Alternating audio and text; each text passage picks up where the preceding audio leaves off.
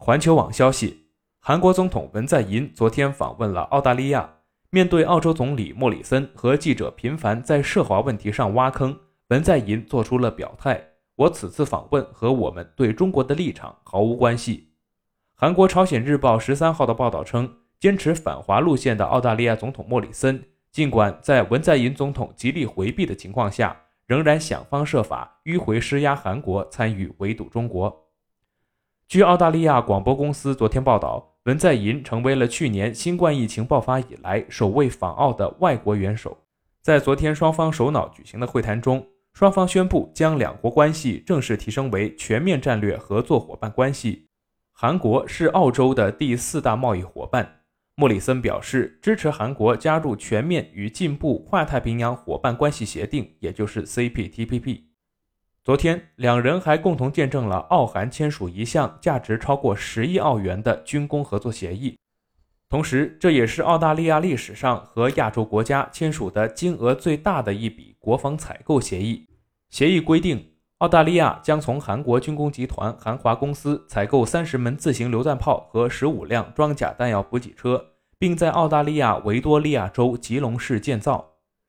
最后，在会后的新闻发布会上，虽然莫里森和文在寅两人均未主动提及中国，但记者的提问多次涉及中国问题，两人在回答中表现出明显的区别。朝鲜日报称，在美、英、澳参与了外交抵制北京冬奥会的问题上，文在寅在记者会上公开划清界限，称韩国没有这种考虑，也没有从包括美国在内的任何国家收到要求。报道称。莫里森在记者会上迂回施压文在寅，称对文总统一直以来对美英澳三方安全合作伙伴的关系，他的支持表示感谢。文在寅以原则性立场回应，希望该组织和四方安全对话机制能为印太地区的和平稳定、繁荣发展发挥建设性的作用。莫里森在记者会上公开就台海问题施压文在寅，引发众多媒体的关注。韩国朝鲜日报称。针对澳记者提问称，如果台海发生战争，韩国将持何种态度？文在寅仅表示，两岸的和平稳定对朝鲜半岛的和平稳定非常重要，期待两岸能够通过对话保持继续的和平稳定。莫里森则强硬的接话称，我认为韩国在台海问题上具有发挥重要的作用和独特地位，韩国和澳大利亚两国都是美国的同盟等。